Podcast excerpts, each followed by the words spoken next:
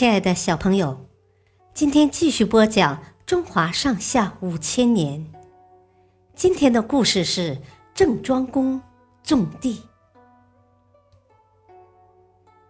郑国国君郑武公娶申国的公主武姜为妻，他们育有两个儿子，哥哥叫寤生，弟弟叫共叔段。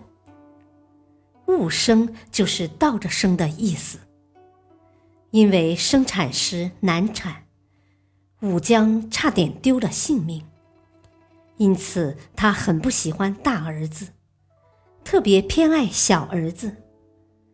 寤生作为长子，理当立为太子，可武姜多次向郑武公提出请求，要立共叔段为太子。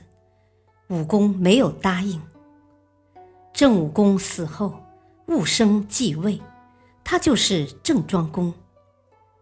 武姜请求把置地分封给共叔段。郑庄公说：“置这个地方是极为险要的边界要塞，先王曾经下令不准封给任何人。”武姜又请求分封繁华富庶的京地。给共叔段，郑庄公同意了。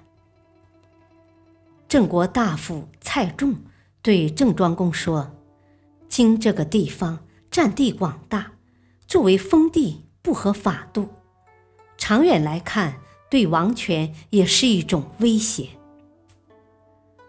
郑庄公无奈地说：“我母亲非要这么做，没办法呀。”蔡仲说：“您如果任由他们贪欲滋长蔓延，将来会很难遏制的。”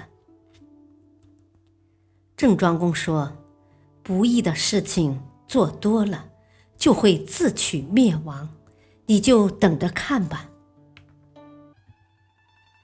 不久，共叔段吞并了京地周围的几个地方，还修筑城墙。整饬军备，伺机夺取王位。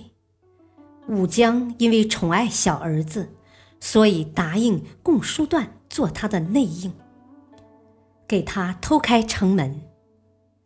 郑庄公得知这一切后，叹了口气说：“时候到了。”于是他命人率军讨伐共叔段，很快就逼退了叛军。